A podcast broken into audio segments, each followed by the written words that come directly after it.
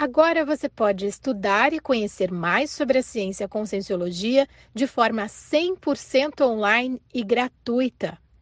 O curso O que é a Conscienciologia está disponível a todos que queiram compreender a evolução pela lógica do paradigma consciencial. Saiba mais sobre o curso na página campuscaec.org.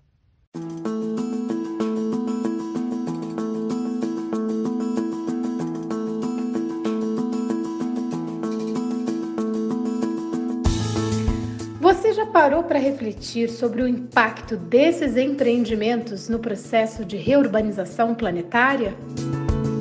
Imagina só o CAEC sem o tertuliário. Imagina agora a Cognópolis sem o suporte do Holociclo e da Holoteca.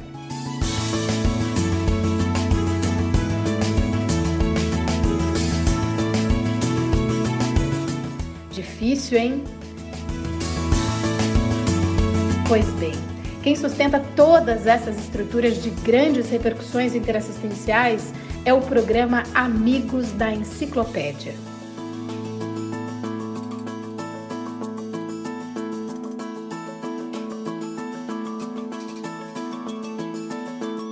A repercussão disso na nossa ficha evolutiva pessoal, ela é inevitável.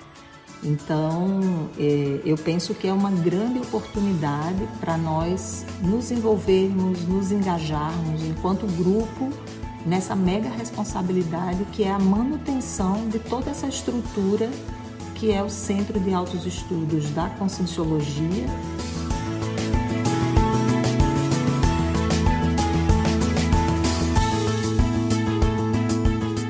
Programa Amigos da Enciclopédia é, além de tudo isso, o melhor amigo do pesquisador. Isso porque ele oferece uma série de possibilidades exclusivas para aprofundar o nosso conhecimento sobre um dado tema.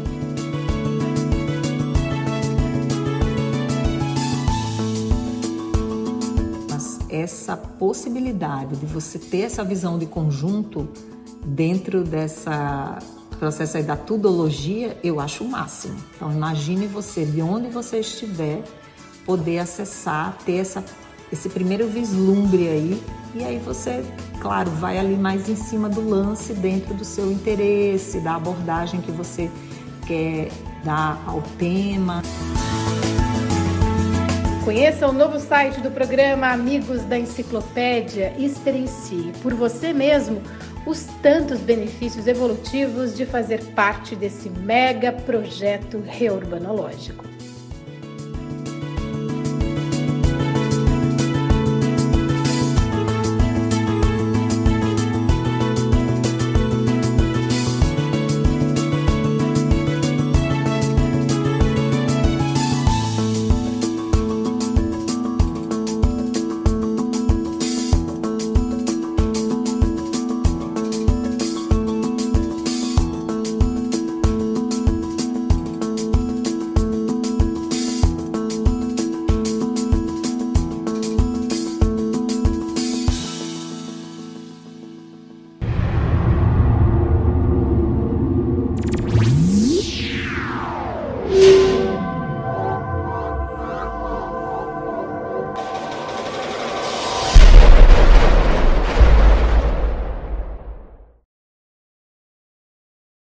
Você já teve experiência de imersão no campus CAEC?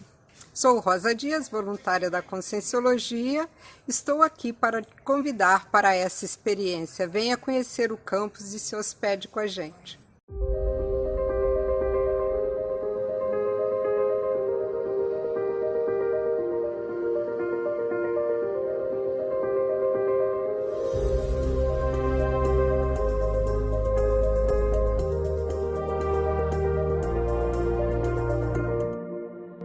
Pessoal, aproveite que estamos com promoções especiais de hospedagem.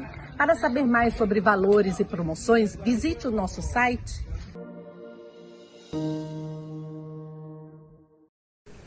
Se você tem interesse em estudar mais sobre a técnica da inversão existencial, tem, temos um convite a te fazer.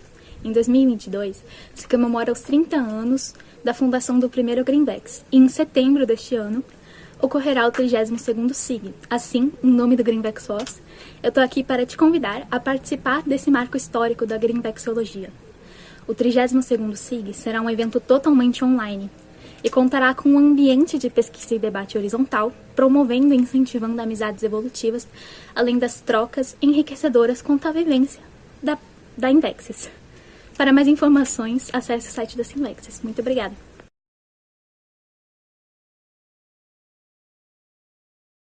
Eu sou a sua ProEx. Provavelmente você me conhece por outros nomes: Meta Existencial, Projeto de Vida, Programação Existencial ou Propósito de Vida.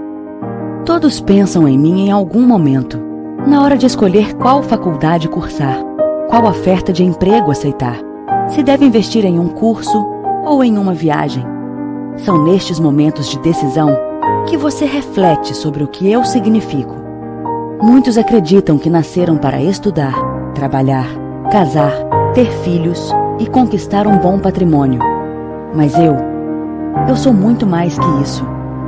Ciclo ProEx, um encontro com a sua programação existencial. Acesse www.apexinternacional.org e saiba mais.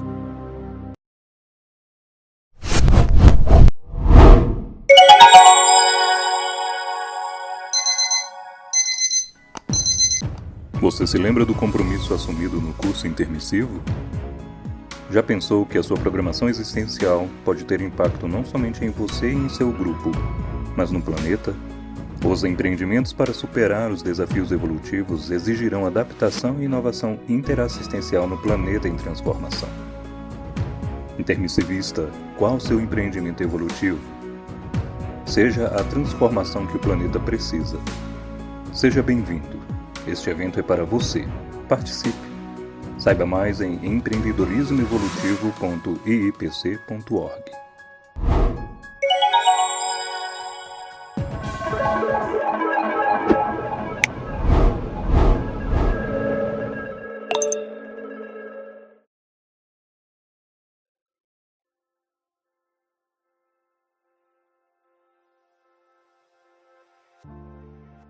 Olá, tudo bem? Vimos convidar você interessado no tema TENEPS para participar do 18º Fórum da TENEPS, sétima semana da Tenepsologia. O mate pensando deste ano é TENEPS, Universalismo, Pacificação. Venha participar com a gente no período de 9 a 18 de dezembro do campus do CAEC em Foz do Iguaçu. E no último dia do fórum teremos o curso de campo Universalismo Tenepsológico. Nos vemos no fórum. Aguardamos vocês.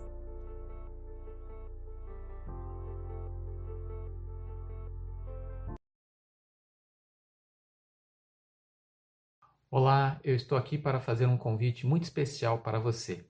É para o acoplamentário que ocorre agora, dos dias 16 a 18 de setembro, com a temática Ortopensenologia.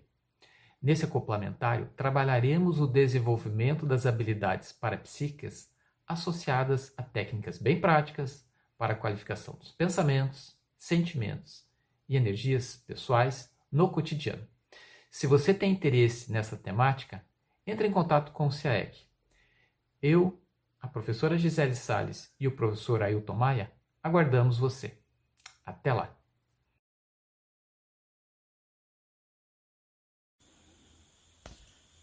Binômio Cosmoeticidade, Liberdade Cosmoética. Este será o tema do próximo simpósio da Cosmoetos. Do dia 23 a 25 de setembro de 2022, teremos o segundo simpósio internacional de cosmoeticologia. Serão apresentados vários artigos de autopesquisa sobre liberdade com enfoque na cosmoeticologia. Eu sou Alexandre Grauman, coordenador geral da Cosmoetos, e aguardo você para participar. Até lá! Agora você pode estudar e conhecer mais sobre a ciência Conscienciologia de forma 100% online e gratuita. O curso O que é a Conscienciologia está disponível a todos que queiram compreender a evolução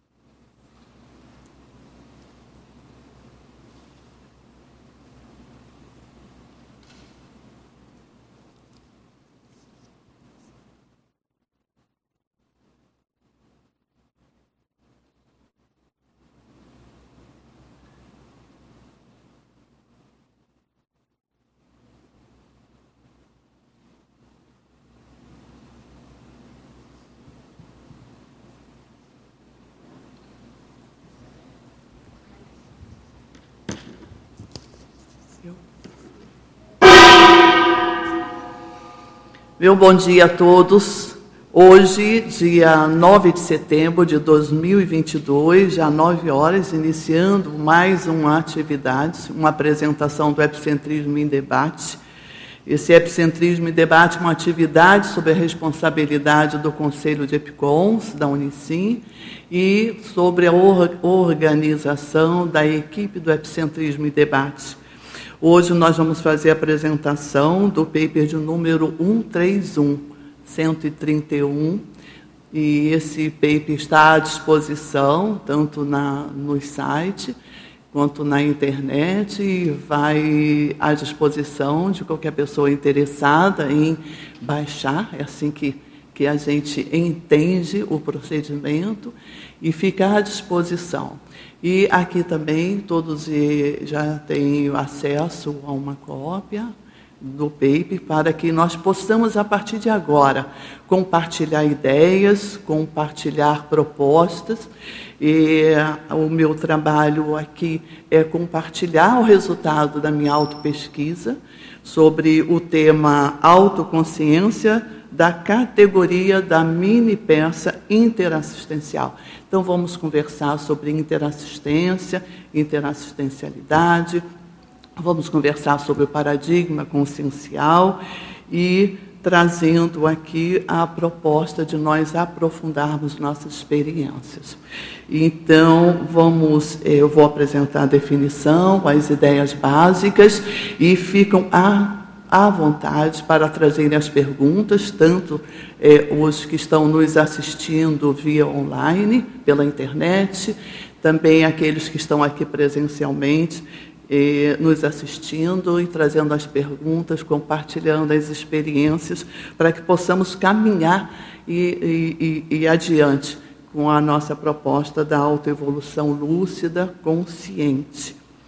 E nós temos aqui a definição da autoconsciência da categoria da mini peça interassistencial é a lucidez quanto ao nível de atuação pessoal na condição de mini peça, peça menor, contudo funcional, produtiva, cosmovisiológica, ajustada ao maximecanismo de interassistência multidimensional a consins e consciex. E mais adiante, nós trazemos a condição, a autopesquisa ininterrupta de longo curso favorece a consim a rememoração do registro extrafísico da paraprocedência pessoal e permite conhecer sua categorização de mini peça interassistencial evidenciando a integração e a interdependência evolutiva consentida. Também nós trazemos no fluxo das ideias algumas é, colocações, é, resultado de tudo, o estudo e o trabalho do professor Valdo Vieira, na condição, é uma característica que, ao pensar nessa categorização de mini peça interassistencial, de imediato percebemos a complexidade do processo evolutivo consciencial. E essa complexidade, à medida que vamos estudando, vamos vivenciando, vamos nos permitindo é, conhecer nas múltiplas dimensões o que significa a, a autoconsciência, a tomada de autoconsciência, a noção intraconsciencial da categorização de mini peça interassistencial. E essa complexidade, segundo Vieira, o desempenho da mini peça dentro do maxi mecanismo multidimensional interassistencial é complexo. Eu estou fazendo a citação das ideias do professor Valdo, mas eh, posso compartilhar aqui que eu concordo. É complexo essa condição, mas está aí para nós, seres humanos, está aí para nós, pessoas interessadas na questão da autoevolução, na evolução grupal, e essa complexidade é para nós destrincharmos e nós é, procurarmos a teática, a teoria e prática. Após a teoria, é possível a prática dessa condição de mini peça interassistencial dentro desse maxi mecanismo. E nessa, seguindo nessa, ainda nessa ideia, nas ideias do professor Valdo, é, esse parágrafo da complexidade, nós vamos adiante que a aceitação, a convicção e a vivência da consciência lúcida favorece sobremaneira a paragrupalidade em ação. A atuação enquanto mini peça há de ser operativa e eficiente dentro da vasta equipe de amparadores extrafísicos e requer, dentre outras, a alta abnegação e, o alto esforço tarístico para que a gente possa é, ir adiante nessa condição de mini peça potencializadora da, da evolução, da expansão da autoconsciência nesse nosso planeta, nessa nossa dimensão. Existe uma condição que nos ajuda a compreender porque esse tema não é tão trabalhado na sociedade intrafísica entre os seres humanos. Existe um, um aspecto que envolve a psicologia na fisiologia e na parafisiologia de nós estarmos nessa dimensão, nos manifestando a nossa vontade, a nossa intenção e o nosso aprendizado nessa dimensão, que é a condição da percepção. De acordo com a percepção do ser humano, ele percebe a vontade, a intenção, seus interesses pessoais e no dia a dia ele vai convivendo com esse micro-universo. Então, mesmo a pessoa que se dedica a conhecer esse universo íntimo de si mesmo, de seu próprio universo, é difícil. Como atuar no processo da assistencialidade, é, colaborar com o outro na sua dor, colaborar com o outro na sua dificuldade evolutiva, na sua dificuldade de expansão da autoconsciência, se eu não sei, não sinto a dor dele. E aí fica a dificuldade do ser humano. Essa é a dificuldade do ser humano, todos nós. Mas é, é, é, não, tem, não tem saída? Tem. E é essa, esse é o substrato da nossa intenção de estarmos aqui é, compartilhando os nossos estudos e as nossas vivências. Mais adiante, no paper, vocês vão verificar que após essa contextualização teórica, nós temos aqui a casuística, onde eu tive a oportunidade de compartilhar com todos a, a casuística vivenciada, estudada e, e, e, amadurecida e que no momento ela está aqui para a gente é, compartilhar e debater essa casuística. Mas ainda dentro do contexto é, teórico que nós estamos elaborando, a primeira condição para ampliar a autoconsciência multidimensional é o processo do autodidatismo. Então, nós temos aqui no, no parágrafo mental somática uma informação chave para essa questão. Né? O autodidatismo contínuo da consciência intermissivista propicia a formação do holopensene pessoal mental somático e da interassistencialidade condição sine qua non para a categorização da mini peça lúcida com o predomínio das percepções extrasensoriais. Então nós estamos num contexto, voltando à condição da percepção, o quanto que a percepção desses senti sentidos básicos do ser humano, ele não facilita essa condição de compreensão da dor do outro, da evolução do outro, do processo da, da, da, da massa de consciências que forma a humanidade e a para-humanidade.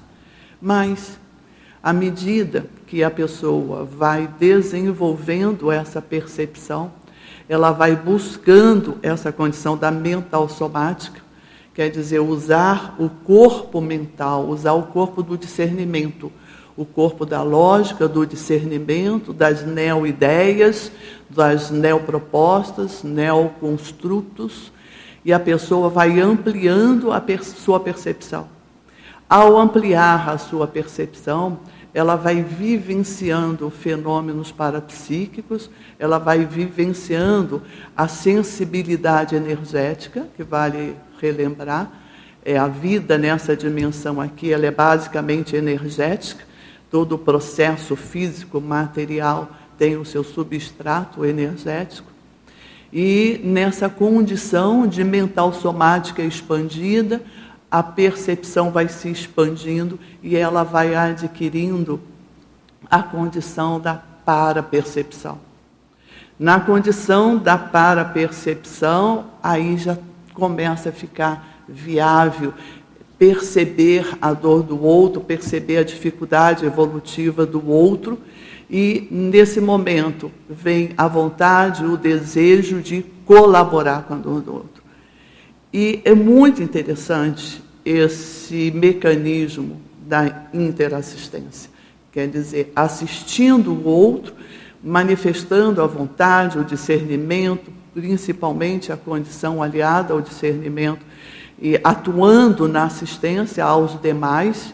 Aqui a gente já pode ampliar com o SINS e com o CIEX, tanto as consciências que estão se manifestando no momento no intrafísico, quanto as consciências que estão se manifestando na extrafisicalidade, é possível. Com a para-percepção, é, nós é, atuarmos ajudando, assistindo, amparando. E nesse movimento é que surge o conceito da interassistência. Porque quando a pessoa se predispõe a colaborar na evolução do outro, ela está aprendendo o como fazer essa autoevolução e o como não fazer essa autoevolução. E aí surge a compreensão do conceito de interassistência. Né? Ajudando aos demais, o resultado é um autoaprendizado. Aprendemos ao processo de nos deixarmos ser assistidos e ao processo da autoassistência. E assim vamos encontrando novas ideias, novas abordagens, novas maneiras de conduzirmos a nossa assistência. E aquela abordagem inicial que eu estava falando, da dificuldade do ser humano, em princípio, é, perceber a dor do outro, perceber a dificuldade evolutiva do outro, começa a ter a facilidade. O, por exemplo, no contexto, na percepção da energia, existe o conceito da assimilação simpática. Então, na hora que você se aproxima do processo energético de qualquer outra pessoa, ou de qualquer outro grupo, ou de qualquer outra é, grupalidade maior ou sociedade, ou da humanidade, existe o processo da assimilação simpática você absorve aquela energia e decodifica a qualidade daquela energia, decodifica qual a necessidade primeira daquela energia ser qualificada e torna-se viável a participação. Daí. Então, esse é o aspecto teórico, né? ainda gostaria de complementar com mais essa informação aqui que quanto mais evoluída a consim, mais grupal ela se torna.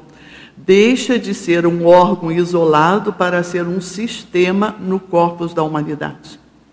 Há, por isso, aquela mini peça que atua ao modo de sistema funcional ampliado. E essa informação está num dos, dos tratados do professor Valdo, que é o léxico de ortopensatas, ali tem a referência, a citação. Então, vamos reter um pouco nessa, nessa frase. Quanto mais evoluída com sim, mais grupal ela se torna, justamente em função da paraperceptibilidade. A pessoa deixa de estar restrita e presa ao processo do soma físico na percepção dela e ela expande para a potência da consciência dela. Esse ser é, multidimensional, interdimensional, esse ser que é a nossa real natureza, que é a consciencial, que é a extrafísica ok? E nesse contexto, nós começamos a vivenciar a interassistência. E olha um contexto que eu acho assim, eu observo muito prático na nossa sociedade. É a condição da heterocrítica. Eu gostaria de comentar isso e depois, se vocês concordarem, a gente pode aprofundar um pouco mais. Né? É, a heterocrítica, chegando até a mim, é a oportunidade, é o mecanismo que vai me permitir perceber algo de mim sobre uma zona, uma zona escura, um, um, algo que não está percebido por mim. Mas, no entanto, a heterocrítica na nossa sociedade, na nossa humanidade, ou nas sociedades que formam a nossa humanidade para a humanidade, como é difícil receber a heterocrítica. E como é difícil a franqueza, a honestidade, o tato, a fraternidade ao compartilhar, fazer a heterocrítica aos, aos demais que convivem com você. Então, essa é a condição da, da, da entrada desse tema, né, autoconsciência, da categoria de mini peça interassistencial. E o que, o que me permitiu compartilhar com vocês as informações da casuística. Primeiro, eu agradeço muito a oportunidade, porque é uma vivência, é um episódio extrafísico vivenciado por mim desde sempre. Eu tentei identificar quando, a partir de que idade, eu, eu comecei a lembrar desse episódio vivenciado e eu não tive clareza, porque na infância eu tenho momentos da minha infância, nessa vida aqui, em que eu já relembrava o vivenciado na minha intraconsciencialidade, né, na minha lembrança. E no final do período intermissivo, em que eu estava já preparada, estava na reta final para mudar de dimensão, sair do extrafísico e começar essa vida aqui eh, conectada energeticamente a esse instrumento, né?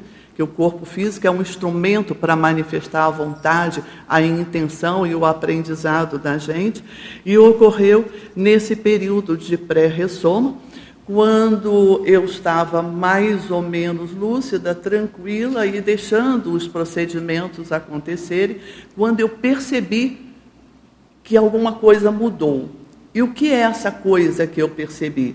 É a potência da energia. Eu estava dentro de um fluxo de energia. Imagina você está num campo aberto, tranquila, e você está sentindo uma aragem, uma, uma leve brisa que lhe está confortável conforto. De repente, essa brisa ela passa a ser uma ventania muito forte e que leva você a, a buscar a sua consciência. Primeiro, o que está acontecendo?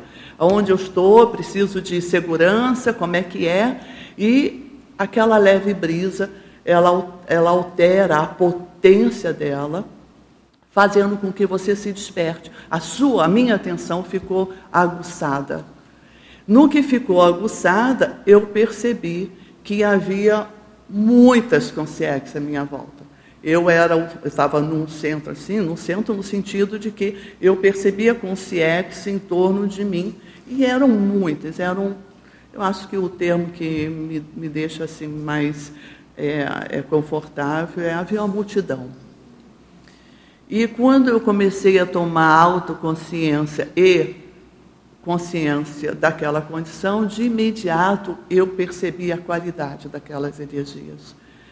E era de uma harmonia, de uma afetividade, de uma fraternidade de, de, de multidões, de grupos, A potência era significativa nesse sentido.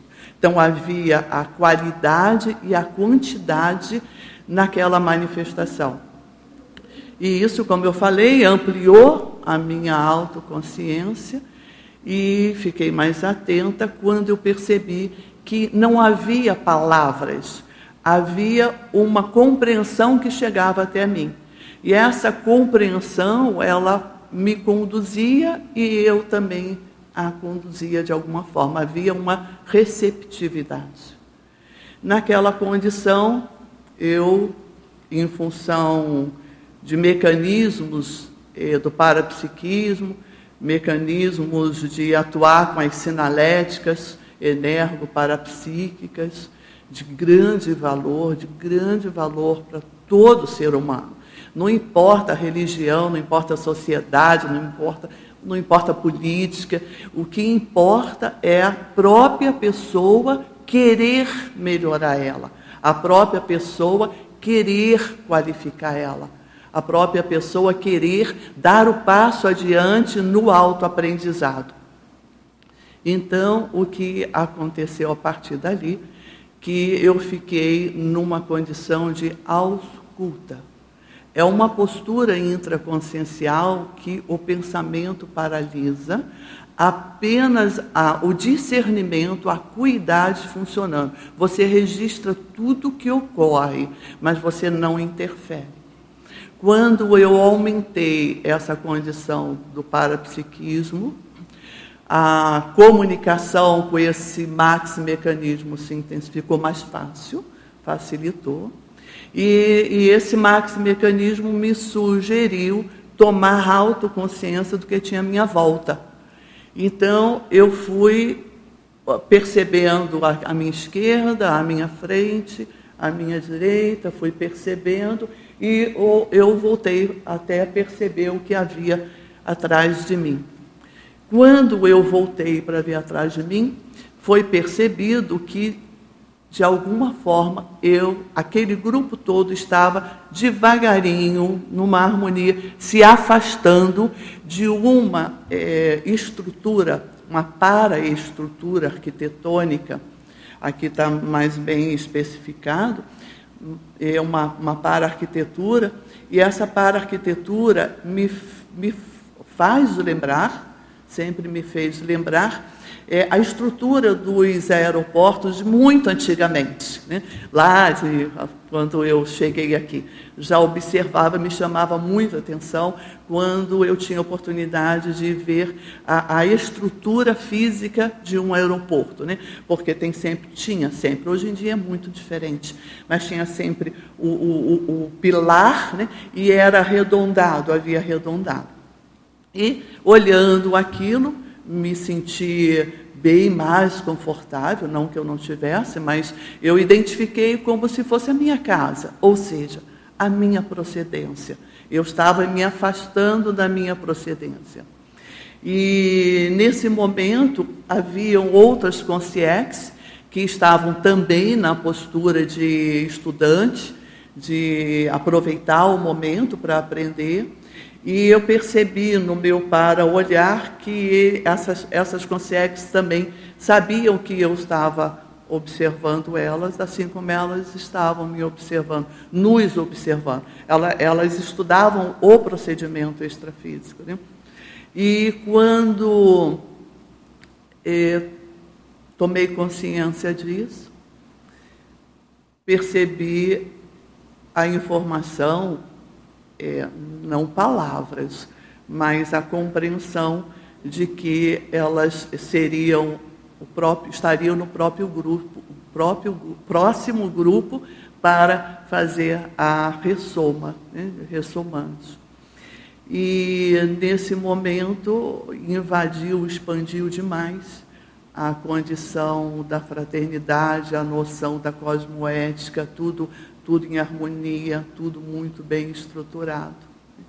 E voltando então a si, é, a noção que eu era uma mini peça que esses evoluciólogos, essas consciências evoluciólogas, é, tinham uma uma, um domínio dos procedimentos ressomáticos, né?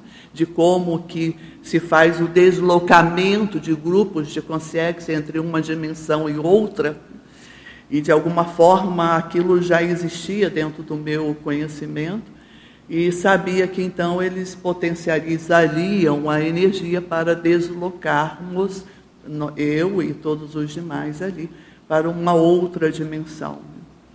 E na hora que isso ocorreu, a partir daí eu passo a ser ou um feto, eu não sei explicar isso, não sei definir isso, ou eu passei a ser mais um feto, ou eu passei a, é, a condição de já estar ressomada. Não sei se aquele momento era o momento da consciência assumir o corpo físico ou se ainda haveria um período de aguardar a formação do corpo físico.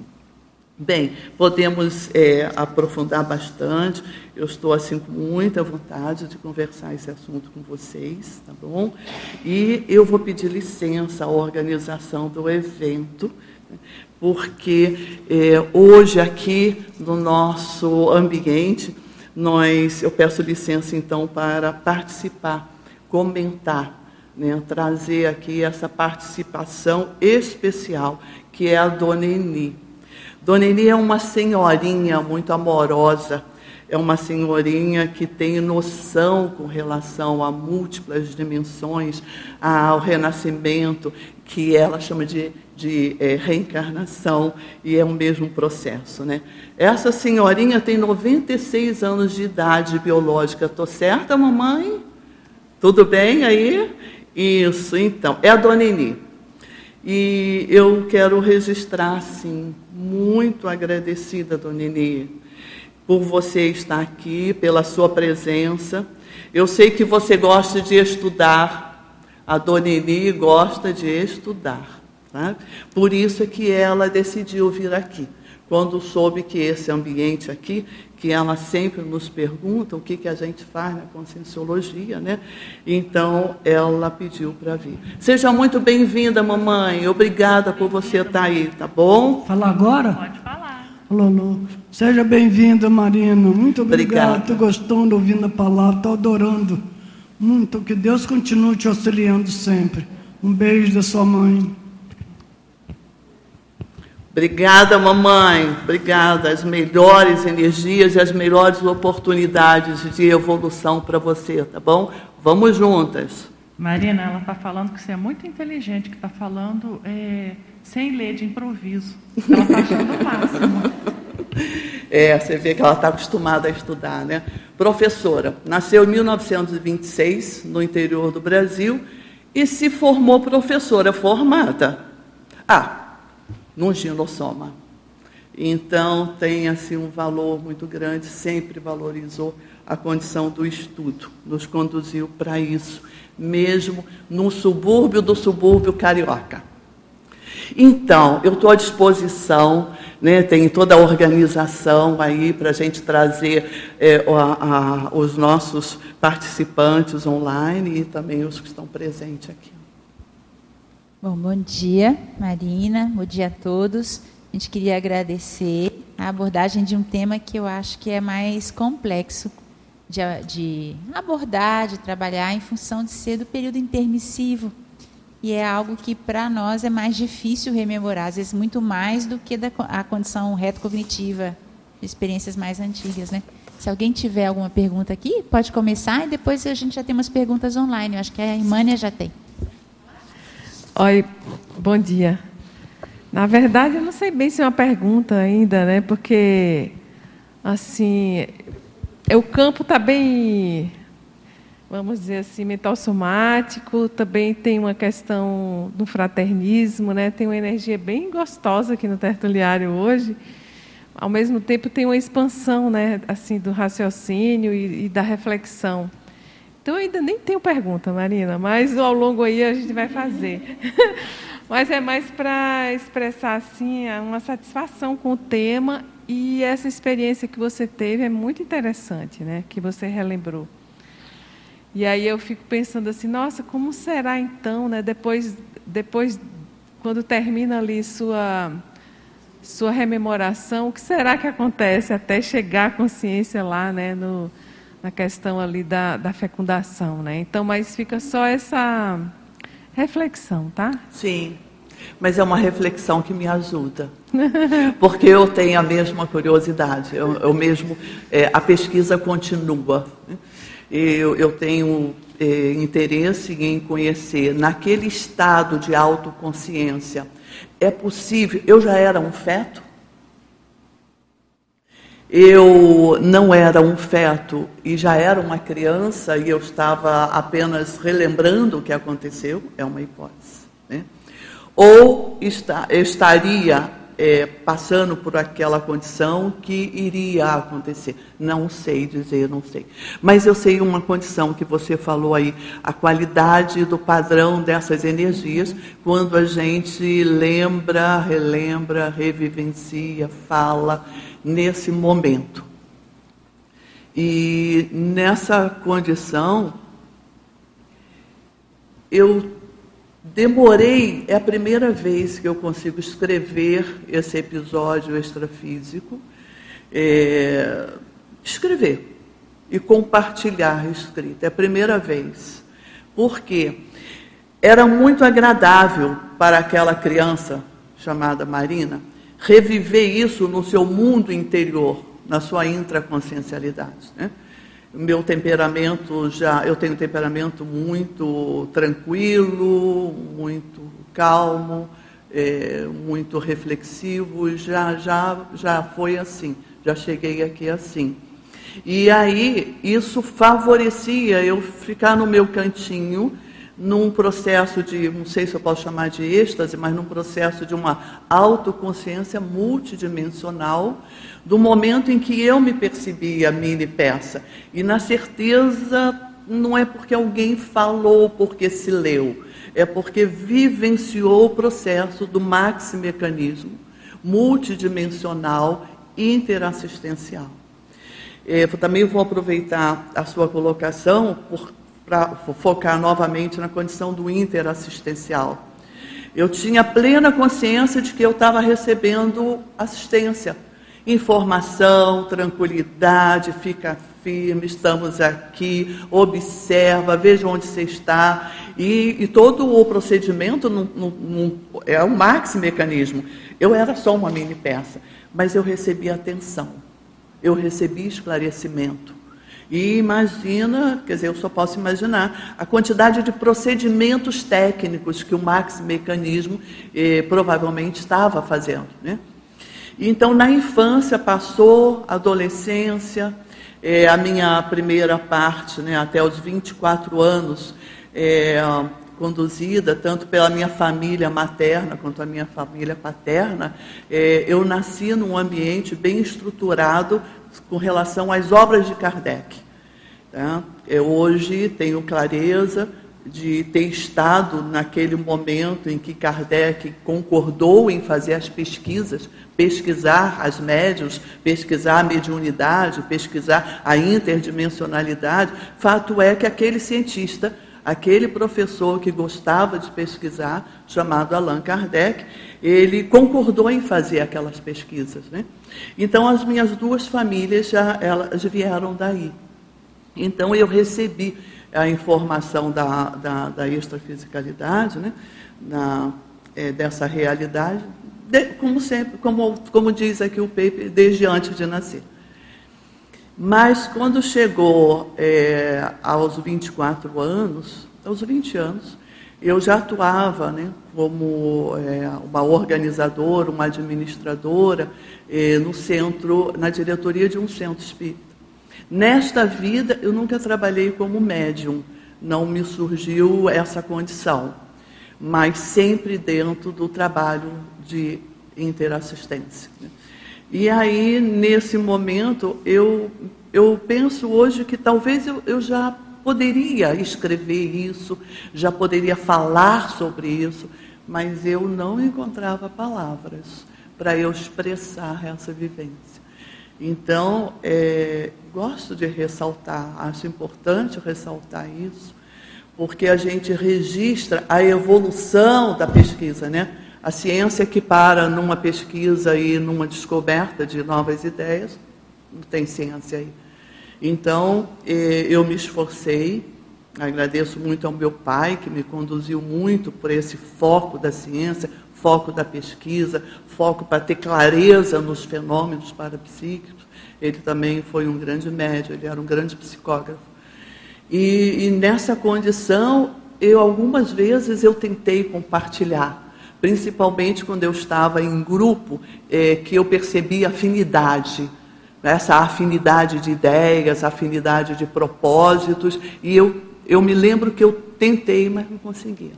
Então, com a conscienciologia, com os conceitos de esclarecimento, com a vivência realista, vivência estudada, esmiuçada dos fenômenos parapsíquicos, da multidimensionalidade, Aí eu consegui escrever aqui. Então, e eu estou muito agradecida a todo o processo. A gente que agradece também. Pois não. Bom, parabéns, né? Obrigada. Todo esse, esse desenvolvimento, essa clareza em trazer e compartilhar com a gente essa experiência, Obrigada. com todos esses detalhes, né? A gente conversa bastante, e eu queria uh, que você expandisse, trouxesse mais uh, essa questão de, da lucidez quanto ao nível de atuação pessoal na condição de peça menor ajustada. E na, no item complexidade, quando uh, o Valdo traz né, a questão da aceitação, autoconvicção e vivência da consciência lúcida favorecer sobremaneira a paragrupalidade em ação. Sim. Então, aquela questão que às vezes, que eu, eu li aqui o paper como um todo, e que você trouxe um pouco, aquela sensação de que você sabe o, o que você tem que estar naquele local presencialmente para ser um representante daquela equipe multidimensional e esse, essa, digamos, aceitação de aguardar o próximo momento, aguardar a próxima instrução, a, a parapreceptoria que acontece nas tomadas de decisão, já que nós atuamos numa grande equipe. Eu queria que você trouxesse esse, porque é um ajuste que a gente tem que fazer, né? Na gente mesmo, com tanta informação e saber, olha, agora eu tenho que aguardar eu sei que eu tenho que estar aqui, eu sei que a minha presença é importante, manter a minha pensenidade, minha ortopensenidade é relevante, mas eu ainda não me sinto totalmente lúcida quanto ao próximo movimento e aguardar a atuação da equipe. Eu queria que você trouxesse um pouco essa experiência. Sim. Quando você fala, eu me lembro de um conceito chamado de arrogância do saber. Em função do ser humano ter a para-percepção muito contida ainda. E a vida nesse planeta, né, tanto a humanidade a para-humanidade, não tem muito espaço para expandir isso, né, por, por autorresponsabilidade de si próprio. Então, o que acontece? Aquela perspectiva psicológica que eu comentei no início, né, eu enxergo o mundo a partir dos meus olhos daqui para frente. Mas quem está aqui atrás? Quem está na lateralidade?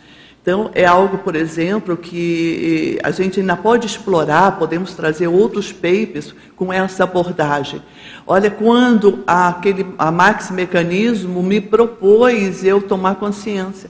E eu me lembro que eu tomei consciência primeiro aqui, tomei consciência, está né? Tá escrito no paper, eu identifiquei que algumas consciências estavam bem dormidas, elas estavam bem sonambulizadas. Outras já mais ou menos. Pouquíssimas estavam, sabe, aguçadas assim, percebendo aquilo que eu estava percebendo. Pouquíssimas. Então, ao ressomar, a gente chega aqui e a perspectiva é essa daqui para frente. E o que é se vê? O que se vê? Né? Não vamos nem entrar nas características, nos detalhes do nosso planeta de hoje em dia, mas é uma realidade muito, muito imatura.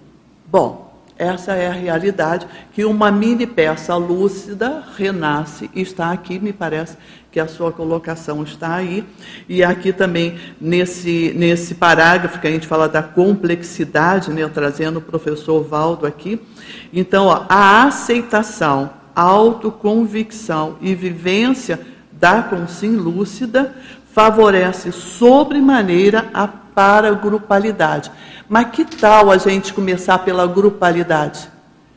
Então, vamos falar aqui para a pessoa que está nos ouvindo. A sua vida parte somente do que você pensa, do que você faz, do que você sente. Ó, a pensenidade é o pensamento, é o sentimento e as energias, é a ação. Então, o ser humano age a partir do que ele pensa, do que ele sente, do que ele quer, do que ele faz. Mas e aí, você? Você gostaria de vivenciar, de perceber o maxi mecanismo multidimensional interassistencial? Então, qual é a dica, sabe, Poliana? É assim, ó, comece a conhecer você mesma. Como você é, o que você faz, quais são as suas opções e suas escolhas. Ela é só você? Tem que melhorar, faça alguma coisa Faça alguma coisa, procura uma psicologia, procura uma psiquiatria, procura uma dinâmica de grupo, procure uma, uma profissão que permita você lidar com as pessoas, porque senão permanece trancafinhada dentro do que já conquistou em termos de autoconsciência. Então observa essa condição, ó, a aceitação, a autoconvicção e a vivência da consciência lúcida favorece sobremaneira a paragrupalidade em ação. Então, quando o ser humano se coloca em ação, buscando essa relação de grupo, que não precisa é, muito esforço para saber o quanto que é difícil, difícil a produção de grupo, né? E no entanto é o que permite a própria consciência expandir a autopercepção. Não é que ela vai sair de si para o outro, ela vai expandir a percepção dela. Ao expandir a percepção dela, ela vai reconhecer e vai tocar na condição da extrafisicalidade, na condição de mini peça no max mecanismo. Eu registrei essa condição dessa sua colocação, mas você fez uma outra colocação. Eh, você identifica aqui no, no paper para me ajudar? É no complexidade, né, quando é, coloca a questão de você se ajustar. É que, é que junta a definição com essa complexidade, porque eu percebo esse ajuste gradual. Sim. Porque a gente vai tomando consciência, né, ampliando a lucidez da nossa condição de mini peça. E esse ajuste ele é gradual, exatamente porque, como a atuação é em grupo, às vezes aquilo que você está pensando que é o encamin melhor encaminhamento, grupalmente, a sua visão não consegue perceber o todo. E aí, grupalmente, existe uma outra, digamos, orientação. E se Sim. a gente for precipitado, a gente sai fazendo, né? Sim, sai fazendo. A coisa do ajuste, né, da, dessa nossa auto-percepção em relação ao grupo. Ah, me lembrei. É, você falou essa condição. A questão da parapreceptoria, né? A parapreceptoria é uma condição de aprendizado. É uma condição de autoaprendizado. E para ocorrer esse aprendizado, o primeiro passo começa da vontade, da intenção. Tem querer? Tem que, tem que querer. Você quer? Então, o passo está dado porque o max mecanismo, ele já existe essa, essa influência do max mecanismo toda a humanidade, em toda para a humanidade. E não precisa, da pessoa tiver em dúvida, não precisa focado, ficar focado só na conscienciologia. Vai para a ciência é, é, tradicional, vai estudar física, vai estudar física, vai estudar química. Como é que pode o nosso planeta é tão pequenininho e é tão conflitivo? Será que naqueles planetas assim, mega planetas, que pertencem à nossa galáxia, que pertencem, né, são nossos amigos, né, são planetas amigos, né? Então, como será que deve ser lá? Será que a, aumentando a humanidade, a para-humanidade, aumenta o conflito? Espero que não, pela lógica não. Mas então, voltando aí, aproveitando a sua colocação, Poliana, a sugestão que eu tenho é assim, ó, é estudar física, estudar química, estudar as ciências dentro do paradigma convencional que ajuda a pessoa a viver em grupo. A viver em grupo não é só é, é, viver, né? é conviver com grupos, com resultados evolutivos. Né? E, e, a Poliana está, na minha opinião, trazendo muito bem a vivência, porque, é, a, por exemplo, a minha vontade, o meu desejo, a minha decisão, a minha análise crítica dentro das variáveis envolvidas numa questão e, e a decisão pessoal de seguir nessa direção, ela existe. Mas na hora que ela existe, existe o mecanismo intraconsciencial de ver todas as variáveis envolvidas. Bem, na verdade que não são todas percebidas, mas o alto esforço em perceber o número maior de variáveis envolvidas na questão já está como a mini peça porque, como pelo menos a minha vivência aqui, a gente não escuta palavras, né? Marina, não faça assim, faça assado, não escuto vozes, não escuto. Mas eu passo a compreender variáveis envolvidas na questão que eu não estava percebendo. No que isso acontece, falo, ai, mas não é que isso não era bem assim. Ficou claro, Poliana? Marina, é, parabéns pelo, pelo paper. Grato por compartilhar conosco um tema tão importante, né? Sim. Eu acho que um dos maiores temas para a nossa evolução é pensar nessa condição de mini peça, né?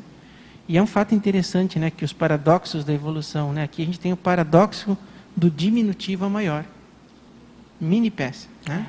E que tem a ver com o que você traz lá na primeira página, no item complexidade, que é uma fala do professor Valdo, que fala da abnegação. Eu só posso ser mini peça se eu abnegar de alguns aspectos do meu ego. Né?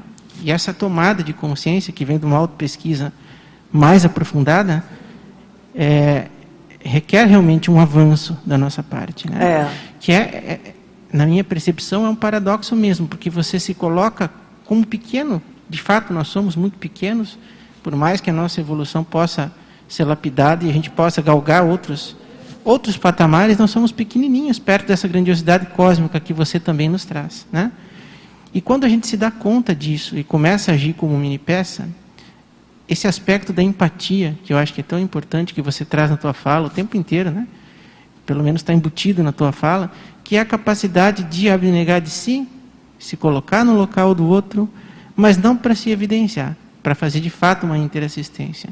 Então a gente estuda, para aprender, para aprimorar o conhecimento, estuda conscienciologia, estuda as outras áreas da ciência, mas com a finalidade única e exclusiva de ampliar a nossa compreensão de si próprio, do mundo, e fazer essa interassistência de fato, que é a ferramenta que está disponível e que nos faz evoluir. Eu gostaria que você comentasse um pouco mais, você já falou bastante isso no paper, mas se puder fazer mais algumas, algumas falas né, a respeito dessa questão mini peça é, em relação a redução do ego, a, a diminuição, o arrefecimento do ego e essa sim. ampliação do papel de mini-peça. Sim, sim, muito bom, muito bom. Eu vejo uma, um conceito que nos ajuda a compreender isso. Chama-se inteligência evolutiva.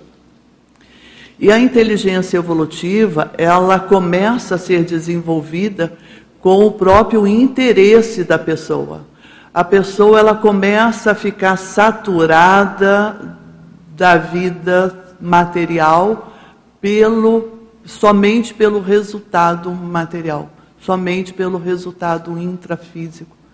Então, na hora que a pessoa começa a ficar saturada, ela começa a buscar algo. E ela identifica que esse algo não está fora dela e ela começa a pensar mais. Olha a mental somática aí. Ela começa a pensar mais. Ela começa a querer identificar algo para aliviar a intrafisicalidade dela. Vai um tempo aí, dependendo de cada fôlego, né, de cada um. E na hora que ela começa a fazer isso, ela se deixa ser assistida. O grande, vamos dizer assim, pulo do gato, grande start do processo evolutivo. Ela se deixa ser assistida. E aí ela identifica que algo aconteceu às vezes é o próprio familiar que ajudou ela, às vezes é o vizinho, às vezes é um colega do trabalho, às vezes são os filhos, mas às vezes ela não identifica é, é pessoas, ela identifica que algo aconteceu com ela. Nesse momento, ela está percebendo a condição de mini peça. Nessa condição, que ela já, já se saturou de uma vida materializada apenas, o Max Mecanismo é, faz um mecanismo, pelo menos é assim que eu percebo hoje em dia, ele faz um mecanismo de munir essa com sim de vivências. Então, a gente escuta aquela pessoa falar: Não, eu nunca fui projetora, mas eu me vi fora do corpo fazendo isso, ajudando, e, e eu fui ajudada, mas foi bacana. Olha aí. Virou, virou, não, não, não vai mais ser apenas uma, um conjunto de ossos e um conjunto de energias se manifestando. Ela nunca mais volta a ser o que ela era antes. Então eu vejo assim, esse por isso que eu, eu, eu costumo identificar como a inteligência evolutiva. Então, o primeiro passo, voltando aí à sua colocação muito boa, né? Ó, se deixa, se permita ser assistido, se permita ser ajudado. Isso, pensa, reflete sobre a arrogância do seu saber. Você pode saber muito, você pode ter vários diplomas, dominar várias línguas, pode ter cargos muito importantes na sociedade intrafísica. Tudo isso é muito válido. Mas observa o próximo passo. O próximo passo é você pensar nessa condição de se deixar ser assistido. Aí você vai aprender na prática como é assistir aos demais. Tá? Por aí a gente chega lá. Clareou alguma coisa? Tem lógica isso? Tem, né? Alô? Pois não? Bom dia, Marina. Bom dia. Eu estou mais ou menos na linha ali da Hermânia, assim, é um verbete que parece assim simples, mas é extremamente profundo, né? E assim seriam várias questões que eu traria para a gente aprofundar. Eu acho que dá para a gente pensar bastante assim sobre ele. Eu acho muito importante quando você valoriza a continuidade da autopesquisa, do autodidatismo, da grupalidade. Quando você fala que é difícil perceber a heterocrítica. Isso foram pontos assim que me chamaram que eu teria muitas perguntas a fazer. Mas o que eu queria que você aprofundasse nesse primeiro momento é quando você fala, você conta a sua casuística, aí você fala que você registra tudo, mas não interfere. Você valoriza muito a percepção e a parapercepção. E aqui no, na página 2, no parágrafo interassistência, no final, você coloca: no movimento final registrado por mim, éramos somente um bloco, vários energossomas e pensenes atuando em um único procedimento global. Eu acho isso assim de uma sutileza de percepção, de para-percepção muito importante. É, eu estava só fazendo uma conexão, tem um, um, biólogo, Lipton, que escreveu sobre a, a, biologia da crença. Ele fala exatamente isso, que a biologia está muito atrasada porque ela não valoriza o trabalho da, das energias e da percepção. Porque é a percepção que é o sinal para todo o nosso soma, para a modificação dos DNAs e tudo. Então eu queria que você assim aprofundasse mais nessa questão da percepção mesmo, da parapercepção, como você é, entendeu nesse parágrafo aqui que, que isso seria capaz de realmente influenciar muito nos nossos pensamentos quando você fala que como é difícil perceber a heterocrítica. Não sei se deu.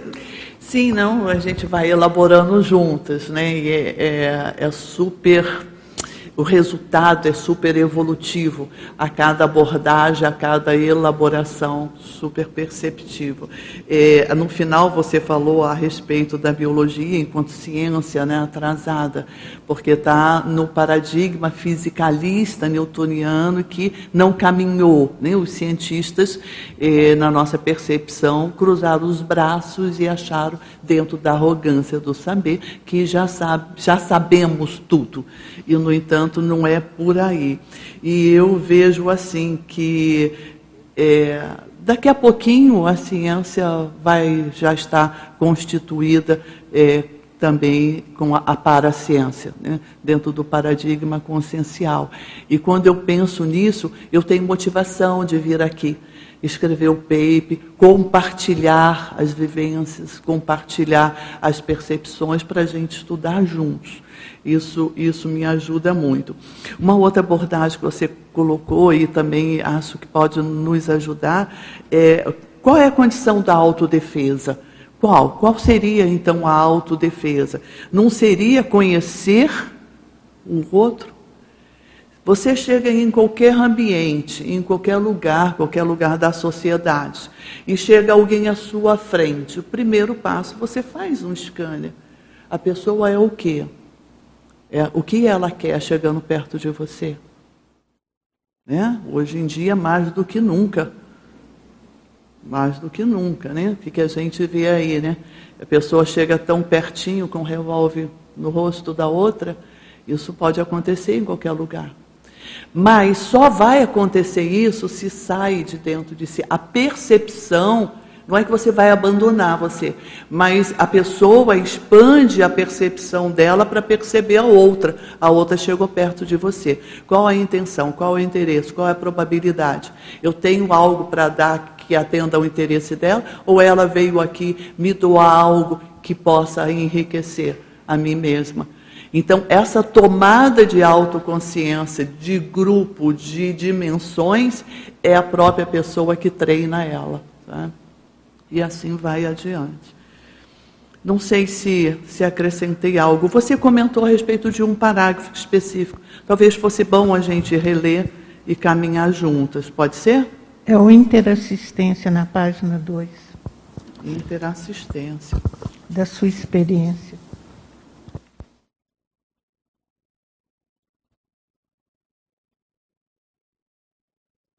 Eita. Ah, já entendi. Posso só aproveitar? Aqui. Quando você responder a Patrícia, tá. o Alexandre Zaslav está perguntando sobre esse único procedimento global. Se você poderia falar um pouquinho mais dele. Mesmo ah, que está aqui dentro da. É, no tá, mesmo tá dentro. Então, então, Zaz, vamos ler juntos aqui. Né? Interassistência. A partir daquele momento, intensificou a noção intraconsciencial da mini peça lúcida pertencente a determinado movimento evolutivo.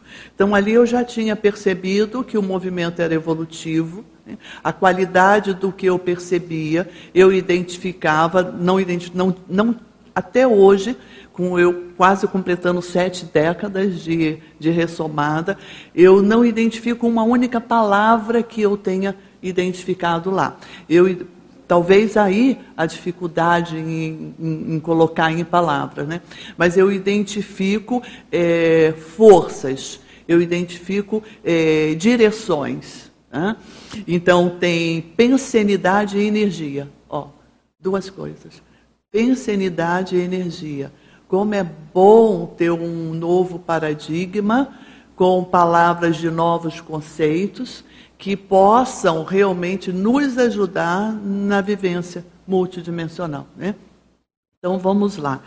É intraconsciencial da mini peça lúcida pertencente a determinado movimento evolutivo, que era o que estava ocorrendo lá. Não havia mais o contato de uma determinada consciência. Não havia. Era o conjunto, o todo, o mecanismo de vários procedimentos técnicos grupais de energias e da pensenidade na mesma direção. Eu posso colaborar aqui. Na energia, ora era um fluxo de energia. Eu comparo com aquele exemplo que eu coloquei aqui. A gente está caminhando no campo, tem uma aragem fraquinha, né? De repente vem uma ventania, levanta poeira, né? E gente, aquilo vai te despertar. Eu tenho que tomar alguma providência. Será que vai chover, né? Vamos sair, uma coisa assim. E só que lá, na hora que aumentava a força, é, não, não trazia essa sensação de que tem alguma coisa errada. Pelo contrário. Porque a pensenidade era exatamente essa, de harmonia, está tudo de acordo, é, anticonflitividade, é, vai dar tudo certo, e você não está sozinha, existe todo o procedimento. É como uma pessoa, uma outra comparação que eu faço. A pessoa, ela vai fazer uma cirurgia e ela sabe que aquela cirurgia é para recompor a saúde dela. Então ela vai tranquila e não feliz, mas vai tranquila na esperança, na esperança de que os procedimentos cirúrgicos possam acontecer. Então é essa sensação que eu, eu trago de lá nesse momento, né? Então, havia tanto os procedimentos de energias, como também os procedimentos da pensenidade única, na mesma direção. Não havia dúvidas, nem conflitos, somente harmonia e direcionamentos bem definidos. No movimento final registrado por mim, éramos somente um bloco. Éramos somente um bloco. Vocês se lembram que ainda há pouco nós conversamos a respeito da arrogância do saber, a respeito do egoísmo. Né? O egoísmo é o movimento que predomina somente o próprio ego. Mas como predominar o próprio ego no meio de tantos egos, numa condição tão satisfatória? Quem é que vai brigar com aquilo? Não sei. Talvez quem não estivesse percebendo a qualidade daquilo. Né? Mas éramos somente um bloco, vários energossomas e pensenes atuando em um único procedimento global. Por que eu digo pensenes atuando num único procedimento global? Porque depois de um determinado momento, quando eu já tinha identificado a minha procedência, que ia se afastando devagarinho, quase imperceptível, né? E na hora que eu voltei, me postei, é, percebi que não era para eu interferir em nada, simplesmente potencializar o que eles enviavam.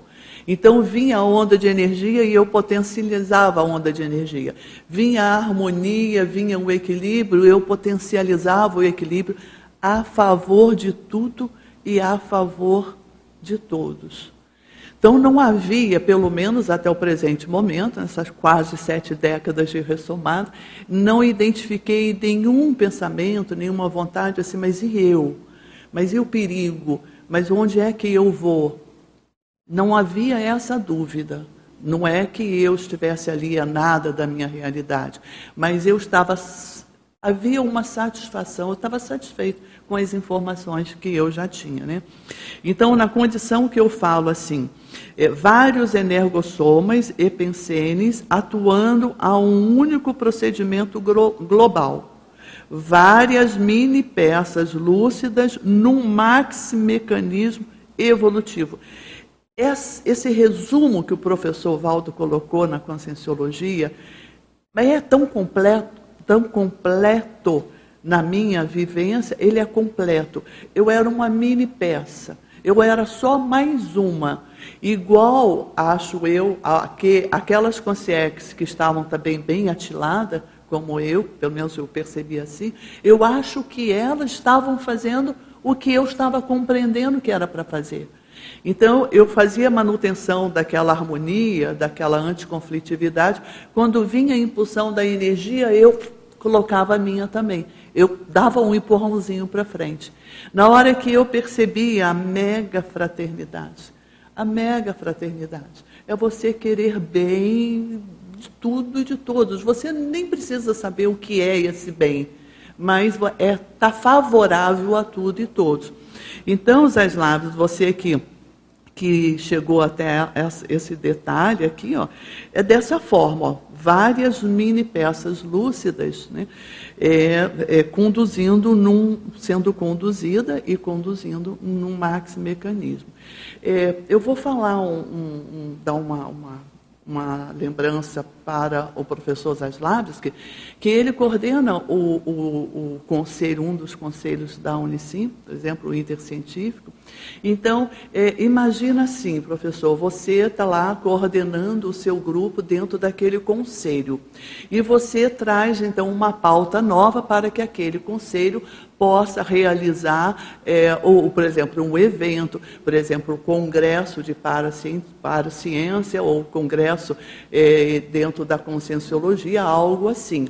E a pauta, observa bem, ó, a pauta, a partir daquele momento que você trouxe aquela proposta, a pauta gira em torno daquele, daquela, daquela proposta. Então, todos aqueles que estão ali começam a pensar na, na proposta que você, você levou. É uma proposta de um congresso. Tem ideias diferentes, tem uns que acham que não deveria fazer nesse período, outro acha que não deveria fazer nesse lugar, mas todos estão pensando, acima desse detalhismo intrafísico, todos estão estarão pensando no mesmo objetivo, na mesma conquista. É assim que eu consigo é, traduzir. Sim, alguém, Lauísa? Sim. Bom, Marina, parabéns aí Obrigada. pelo trabalho. Eu gostei muito, tenho algumas dúvidas aqui e fui formulando algumas hipóteses do que eu te conheço, do que, que essa experiência trouxe assim para você nessa vida, né? Voltando ao aspecto da grupalidade, né? Você coloca várias vezes aqui na complexidade, favorece sobremaneira para a grupalidade em ação. Aí vem a citação aqui da Consim. Quanto mais evoluída a Consim, mais grupal ela se torna. E eu fui lendo e comecei a pensar sobre do que eu te conheço, do que eu conheço da sua história, do que eu já vivenciei trabalhando contigo aqui, esses meus anos de conscienciologia, digamos assim. Essas décadas de voluntariado na conscienciologia. É, mas é, no, no meu caso, os meus anos de conscienciologia acompanhando seu trabalho que, que eu percebi da sua característica, e isso é muito exemplarista, assim, para mim, né? Essa questão de que você sempre priorizou o grupo. Se, se, eu for olhar qual que é a abordagem sua, tem um aspecto interassistencial, que é marcante, é claro, a intencionalidade, mas eu sempre percebi que você valorizou muito o grupo e sempre priorizou o grupo em detrimento de qualquer outra situação.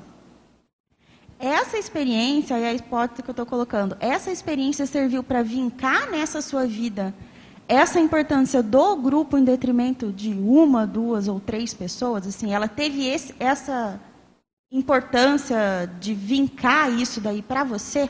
Sim. Sim, decisiva. Ah, é, é, o, é, a, é a incumbência mais séria que eu recebi nessa minha vida é essa. E penso eu que os evoluciólogos investiram um pouco mais, que era para me ajudar. Por isso que pensar na condição de mini peça no max mecanismo é refletir sobre a interassistência.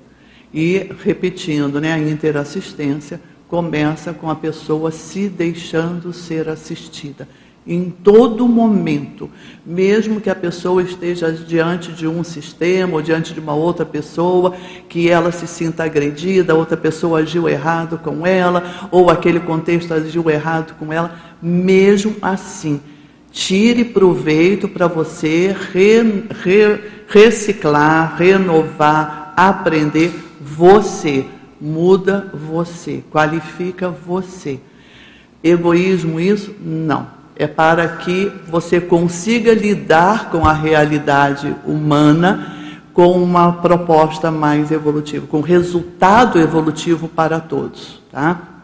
Então, tem essa condição que foi decisiva e eu tenho é, dentro dessa, dessa condição íntima é, de um esforço de não, não arrogância, né? É, eu tenho essa, essa ideia que os evoluciólogos me ajudaram para que pudéssemos fazer realmente o trabalho da forma que você está falando. Mas tem um outro fator que, que pode me ajudar, que tem me ajudado nessa postura de convivência que você está falando, né? que são as retrocognições. Nem sempre foi assim, né, Lauísa? Mas ter a noção das que o resultado de você agir com um nível de egoísmo maior e o resultado de você agir com um altruísmo maior, você faz a opção. E eu estou fazendo a opção daqui, sabe? É o altruísmo, é a fraternidade, é trabalhar essa condição do parapsiquismo, não a favor de uma pessoa ou de um grupo que chegou e precisa, mas a favor do planeta. É, é, recentemente eu falei isso no meio da realidade política do Brasil e alguém falou: Nossa, que utopia! É, pode ser para alguns, né? mas é, é difícil, é. Mas é, de gotinha em gotinha um pote vai encher num determinado momento. Né? Então, de ideias multidimensionais, de novos conceitos de pesquisa, de investimento em autopesquisa.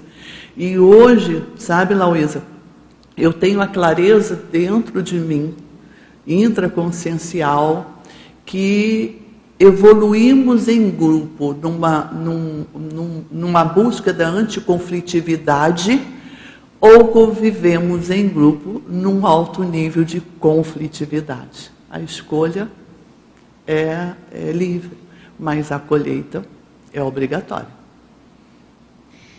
Certo, eu tenho mais uma questão aqui, mas antes eu quero comentar o que você disse. Eu acho que a, essa questão da retrocognição ela é extremamente importante, porque a gente já olha e fala, esse caminho eu já fui, já vi Sim. que não deu, vi que errei, vou para o outro. Então a gente, quanto mais lembra, mais tem possibilidade de testar uma postura mais cosmoética. Porque às vezes você está testando uma coisa completamente nova que você não vivenciou antes. Né? Evolução é isso, você vai testando e vai aprendendo. Eu acho que isso é bem bacana que você eu, trouxe. Eu quero aproveitar a sua fala. Tem uma outra, uma outra dica, uma outra ideia para pensar, que a, é, não é impede, mas atrapalha bastante essa, essa otimização do processo evolutivo grupal. Tá? É a postura que, em geral, o ser humano tem de reação, reatividade ao erro. Erro é sinônimo de inexperiência, erro é sinônimo de ignorância. E sempre que eu penso e compartilho essa ideia, alguém fala assim para mim assim: "Ah, mas tem gente má, muito mal intencionada". É a pura ignorância. Porque se ela conhecesse um pouquinho desse max mecanismo, ela ia perceber que ela faz parte, ela é uma mini peça ela pode ser uma mini peça num grupo anticosmoético e pode ser uma mini peça num grupo cosmoético e fraterno. A escolha é livre. Né?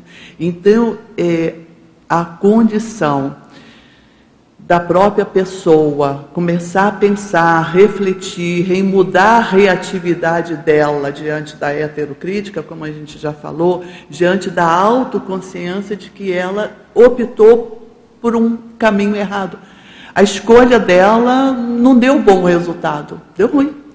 E aí? Não perca mais tempo com isso, não. Reprograma, verifique quais são as variáveis que estão dentro de você que estão levando você para uma condição de erro, de resultado não evolutivo. Então, eu, eu registro isso. Ó. Reação imatura diante dos erros, dos próprios erros, e a reação imatura diante das heterocríticas. Você ia colocar mais algo? Sim, aqui na página 2, no mesmo item interassistência que o pessoal falou, eu fui lendo também, aí quando chegou na parte não havia dúvidas, nem conflitos, somente harmonia e direcionamentos bem definidos, me surgiu uma ideia assim de uma, uma possível semelhança com o fenômeno de cosmoconsciência. Eu não sei se você já refletiu sobre isso, se você acha que tem alguma relação. Não que seja exatamente o fenômeno, mas me trouxe, eu percebi uma certa energia semelhante. É. O que, que você acha dessa? É, é bem, é bem semelhante. Eu, eu não tenho segurança porque eu precisaria de lembrar de outros momentos para fazer o cotejo. Né? E quem sabe se isso não venha a ser possível mais adiante. E no momento, eu, eu pode ser que seja de qualquer forma, é, a estrutura, eu também concordo com você, é uma estrutura que a autoconsciência multidimensional deve ser. É, e o resultado, né? Se você vê o resultado do, do fenômeno cósmico, é. pelo menos na literatura, né? Não tive o, o, fenômeno ainda, pretendo Sim. ter. Gostaria muito de experimentar. Sim, começa, começamos é, daí, né, Lois? É, olhando pelo menos assim o resultado, dá para ver que foi um fenômeno que foi norteador, que deu é. a noção de, de mini peça do maximecanismo, é. e também dessa questão do, do próprio processo de ser mais aberta a, a funcionar melhor dentro desse maximecanismo. É. Eu acho que, é, pelo menos é. por hipótese, aí, na, minha, na minha ideia, é, o fenômeno cosmoconsciência seria mais ou menos isso. Ajuda, sim. Oi, Marina. Oi, Carol. É, primeiro, parabéns. Obrigada. É, eu fiquei pensando, enquanto você estava contando daquele trecho é, da aragem, do, da brisa suave, e quando você se percebeu com um padrão diferente. É, a minha pergunta para ti é se você, quais características, quais traço força seu você é, percebe que podem ter favorecido essa acuidade maior nesse momento? Tem algum traço seu que favoreceu essa percepção? Tem sim. Eu tenho a impressão que é o temperamento, de forma geral. Né? Uma condição é, que eu coloquei aí estar nesta dimensão, é, recebendo assistência, fazendo assistência, cria um campo em torno da pessoa favorável a essas retrocognições. E as retrocognições, nesse caso, vêm com orientação de evoluciólogos. Então, você se estuda e se recicla não sei se eu posso dizer com mais facilidade, mas o resultado é mais otimizado nesse sentido. Tá? Então, então, isso acontece dessa forma. E devido é, à proposta da Auto, Auto ProEx é, já ressomar com esse nível de auto, já um certo nível de autoconsciência multidimensional, é, é, não tem outra proposta que eu consiga enxergar com lógica que não seja a prática da interassistência. Né? Então, é, usando esse exemplo da aragem, você está, a aragem está agradável, tem um ventinho, e de repente é uma tempestade, você já sabe que a tempestade não é bem uma tempestade. A origem, a causa da tempestade é que lhe importa. Por que está tendo uma tempestade? Né? Então você vê, continuando no exemplo do clima, clima do planeta. Né? Então você vê, são N variáveis envolvidas que, quando conjuminam, provocam um, um tufão, um furacão ou uma leve aragem. Então, essa noção de que você é uma mini peça, não é só na condição de se perceber dentro de um maxi mecanismo, é na certeza que, íntima que vai sendo construída na sua intraconsciencialidade que nada é por acaso, nada está solto, né? Não existe o calorão que está lá no, no norte do planeta, lá em, na, em outros, outras aragens do nosso planeta, não é por acaso. Né? Quantas variáveis envolvidas? Mesma coisa, gente, aqui, desse, aqui em Foz do Iguaçu, o inverno começou em maio. Há quase 20 anos que eu estou residindo em Foz do Iguaçu, o meu aniversário é em maio e tinha um frio, mas logo não era inverno. Dessa vez o inverno começou aqui. Né? Então, para, pensa, a primeira coisa é registrar. Então é autoconsciência, memória, as memórias também atuam nisso. Então você registra as diferenças. Tudo e todos têm diferenças. As pessoas que convivem comigo, elas, elas, elas às vezes sinalizam que não é muito fácil, não. Porque passa a ser perceptível as, os detalhes. Né? E você, no que você percebe o detalhe, você percebe um copo que pode cair, você percebe que o negócio está na beira, você percebe que aqui está ótimo, mas aqui tem um local mais adequado, né? Você vai com esse temperamento assim. Isso tem me ajudado, sabe, Carol? É. Certa vez você tinha comentado comigo que no teu temperamento tem um mecanismo de estar tá sempre perguntando, mas por que é. que isso aconteceu? É. O que que, que que isso quer dizer? É. E que como isso talvez, né, é. nesse momento tenha facilitado é. essa acuidade maior. A primeira vez, no início que começamos com a conscienciologia, professor Valdo, e formação da comunidade conscienciológica, né?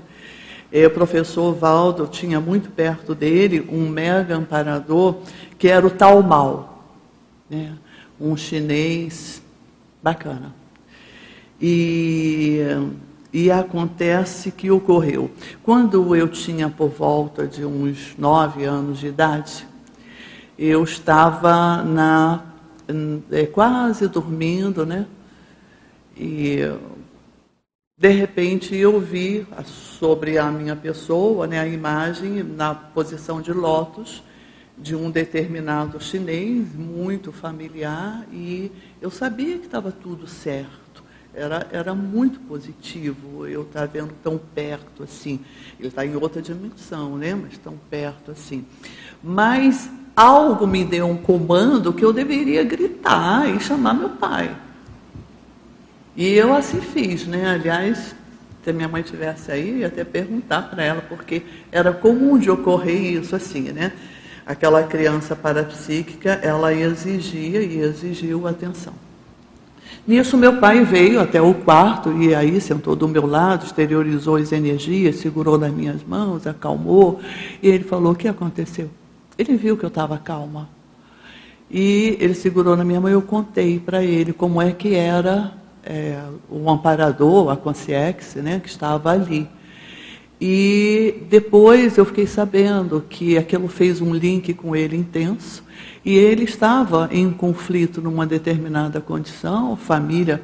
É, eu venho de uma família de oito filhos, né, Carol? É, então somos dez, é um grupo de dez, pai e mãe e oito filhos. Eu sou a segunda mais velha. Então aquilo ali foi para ajudar o meu pai na assistência que ele estava fazendo. Então, você vê que se a gente analisa os fatos somente com paradigma intrafísico, muita coisa você não compreende. Você não consegue perceber que as, as outras variáveis não evidentes no contexto. Tá? Isso ainda hoje eu compartilho com vocês aprendendo, tirando um pouquinho mais daquilo, sabe? Por não, Gláucia? Marina, obrigada aí por ter escrito esse paper e, e ao ler eu, eu, comecei a entender um pouquinho mais do, da forma que você se comporta, né, as suas atitudes. Então, aqui nesse relato desse paper aqui dá para a gente entender por que, que você tem alguns abertismos aí que você não, não, não, não nega, né? A gente convida, você aceita. A gente propõe, você aceita.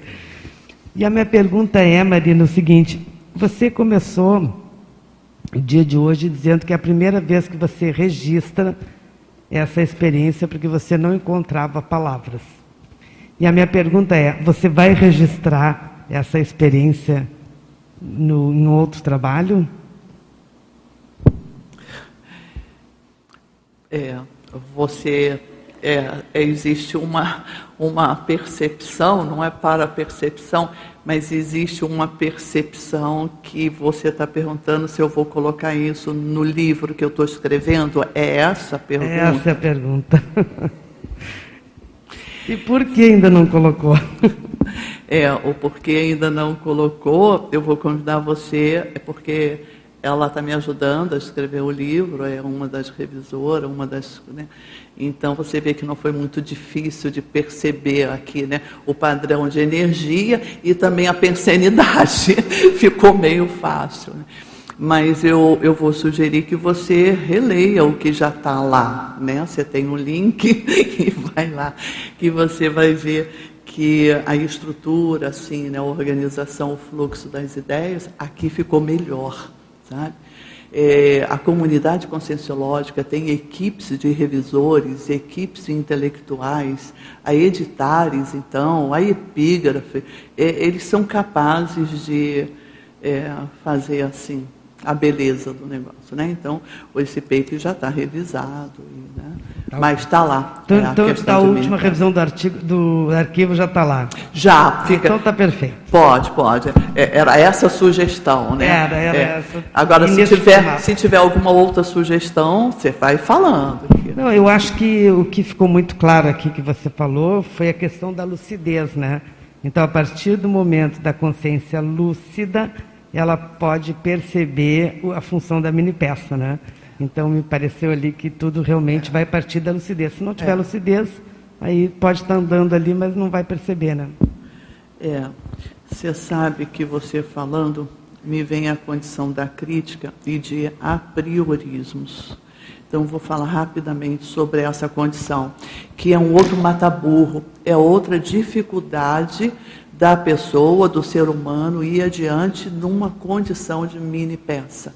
É, o a priorismo, a inferência, a, a, a postura do concluir rápido, a maioria das vezes a pessoa não se dá a oportunidade de identificar as variáveis em torno que estão formando aquele evento, aquele episódio, e ela não identifica porque ela, ela concluiu rápido. É isso aí que tem o viés também da arrogância do saber. Então, é, ó, a priorismo é algo que impede a gente de caminhar. Inferência, mesma coisa. E aí, o questionamento tem que existir. Mas a anticonflitividade tem que estar antes. Tá? Marina. Não. Desculpa. Parabéns aí pela Obrigada. exposição, muito Obrigada. rico, né? A gente ter acesso às vivências dos colegas, eu acho que é fundamental. Agora, pegando o que a Gláucia falou e um pouco do que a Lauísa trouxe também, para mim tem muito a conotação realmente de um estado de cosmoconsciência, até pela dificuldade de encontrar as palavras para descrever o próprio fenômeno, né? E a sensação que você relata, ou pelo menos a gente sente aqui nas energias, da condição de unidade, né? Da, do grupo ser tão coeso, estar tá com tanta foco numa única intenção que aquilo se torna uma unidade. Eu não sabia que você estava escrevendo um livro, né? Enfim, mas para mim esse tipo de relato ele aproxima muito a pessoa né, que a gente quer chamar com o livro. Eu fiquei pensando aqui, colocar esse relato numa introdução, logo no início de um, da abertura do livro, faz muito approach né, com esse grupo que você observou lá presente junto contigo, né? Não sei. Na hora que a Cláudia falou, eu já vi logo um relato realmente introdutório para abrir ali os trabalhos do livro, que eu não sei nem exatamente qual é o tema que você está trabalhando. Mas... É, mas, mas é um tema que, que permite isso que você está falando. E é só você aguardar, né? Porque não tem capa ainda. É tudo uma questão de grupo, né? As tudo é uma questão de grupo e de observar as variáveis que surgem no momento, né? As propostas, as variáveis. É, eu ainda falta um pouquinho. Mas, esse Mas vamos. Esse tema da eu acho que ainda falta realmente, né? É. Compreensão, é. justamente. É. Acho que é uma característica muito forte do grupo, até é. pela condição que o professor Valdo colocava do do trafar em comum ter muito a conotação do poder, então a arrogância do saber está muito presente ainda, né? É. Na nossa manifestação. Então, falta às vezes uma compreensão real, né, do, interna, íntima, do que essa. É, é, é muito boa a sua, as suas considerações e tem lógica, sim, fazer a abertura do livro com essa abordagem de mini peça e o max mecanismo, né? porque o livro eu estou relatando é, desde a minha chegada mas eu, eu não é uma condição de autobiografia.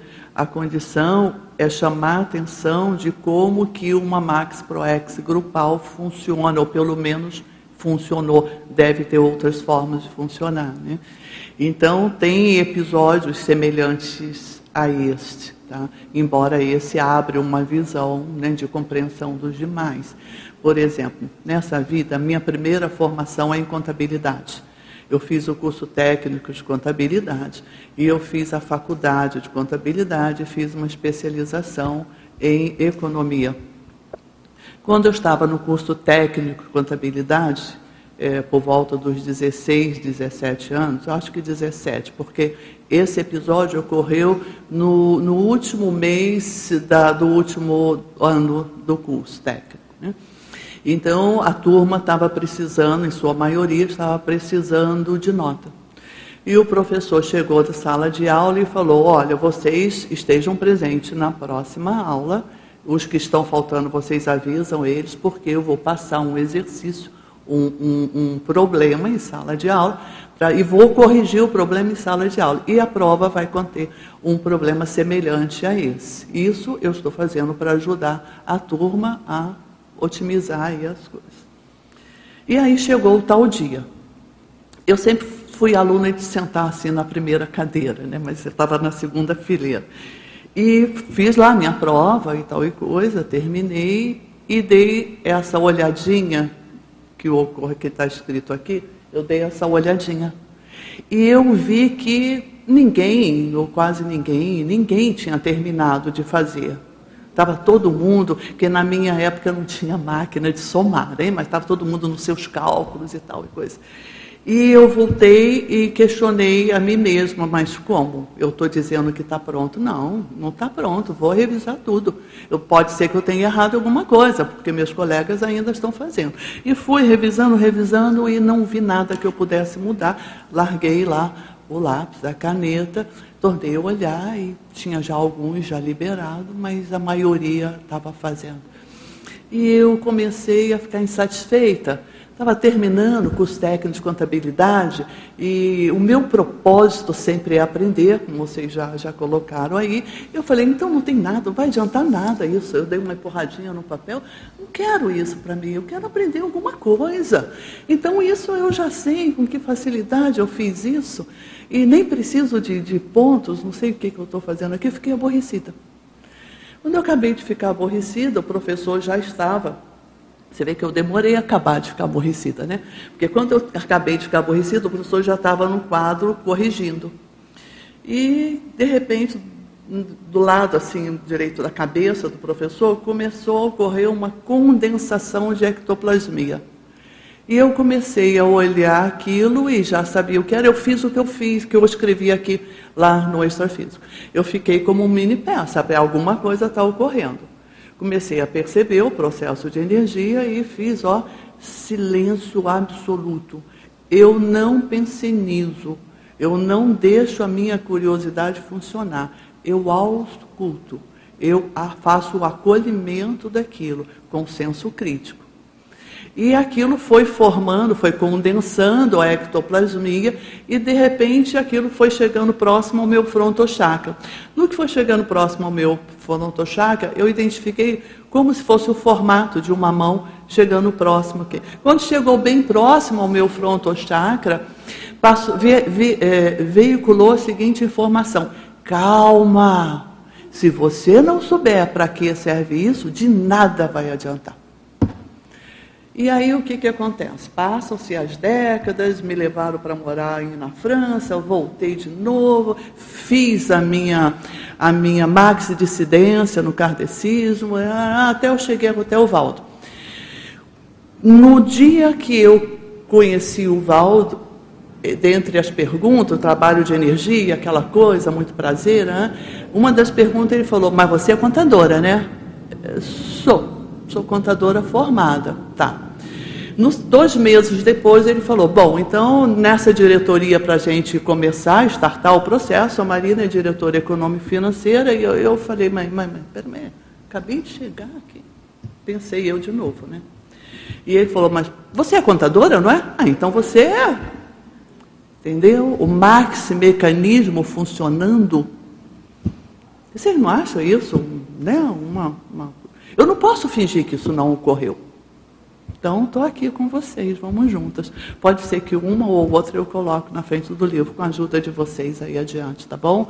Por favor, vamos atender. Marina, eu vou tentar agrupar as pessoas. Tá, obrigada. Tá? A primeira, ah, ouvindo, tá, né? Sim, é a sim. Luísa Consciência, acho que você já falou bastante, que ela fala assim, a professora Marina Tomás, Luísa Consciência de Portugal, de Lisboa.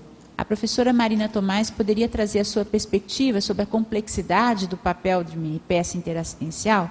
Tem algum aspecto que você gostaria de complementar ou você acha que já foi? Eu, eu acho né? que é bom, Luísa, é, estar com você e ouvir você. Né? Mas acho que no decorrer do tempo, né, o processo é exatamente, é, eu resumo, Luísa, na condição de é, é, arrogância do saber. É bom a gente é, começar a pensar em, em, fazer uma abertura intraconsciencial. É o abertismo consciencial, né? é o conceito do abertismo consciencial. Talvez fosse bom inserir esse verbete, né? Abertismo consciencial. Né? Aí agora eu vou juntar as perguntas da Marilux, aqui de Foz, e do Eduardo Dória, de Curitiba, tá? Uma tá. primeira pergunta, o Eduardo tem mais de uma. É, lá na página 3, na enumeração, você colocou sete abordagens né, no universo da politicologia, é, evocadas pela assistência interconsciencial. Então, eles pediram para você aprofundar alguns itens, é, alguns itens comuns, que é o número 1, um, assistenciocracia, número 5, é, cosmoeticocracia, e número 7, proexocracia.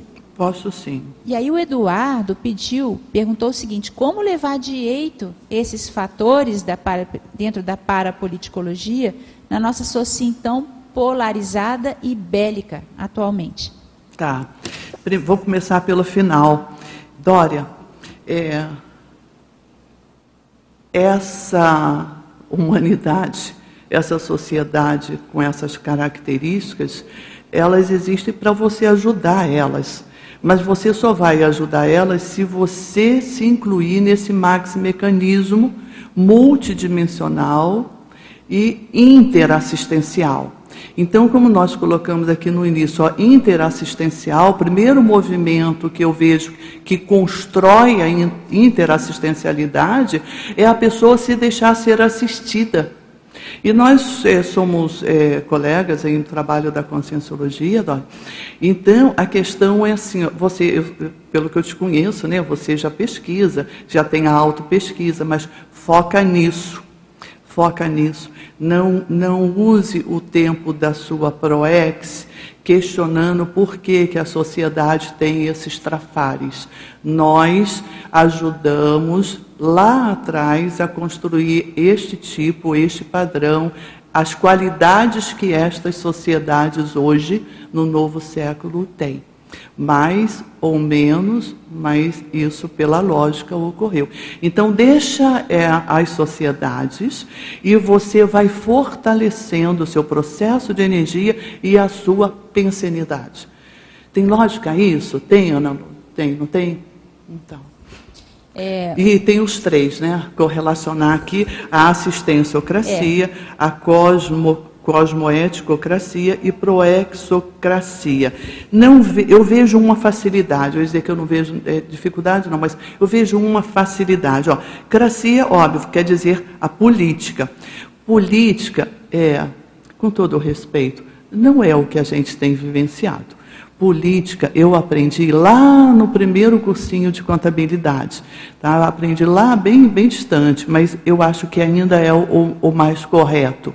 Política é a arte de conciliar extremos. Então, é um, eu, eu, eu, vejo assim, como Dória colocou, lidar com as características destas sociedades de hoje é muito difícil para um tenepsista, é muito difícil para um ofiexista, é muito difícil para quem não tem percepção nenhuma para a psíquica. Então, resumo, é difícil para todos os que estão lá e os que estão já fora de lá e percebendo a imaturidade disso. Mas, ó, Comece com você. Comece buscando a anticonflitividade dentro de você, os conceitos. Aumente é, a quantidade de horas é, da autorreflexão. Você se lembra o professor Valdo chamou muita atenção de todos nós daquela técnica da reflexão, autorreflexão de cinco horas?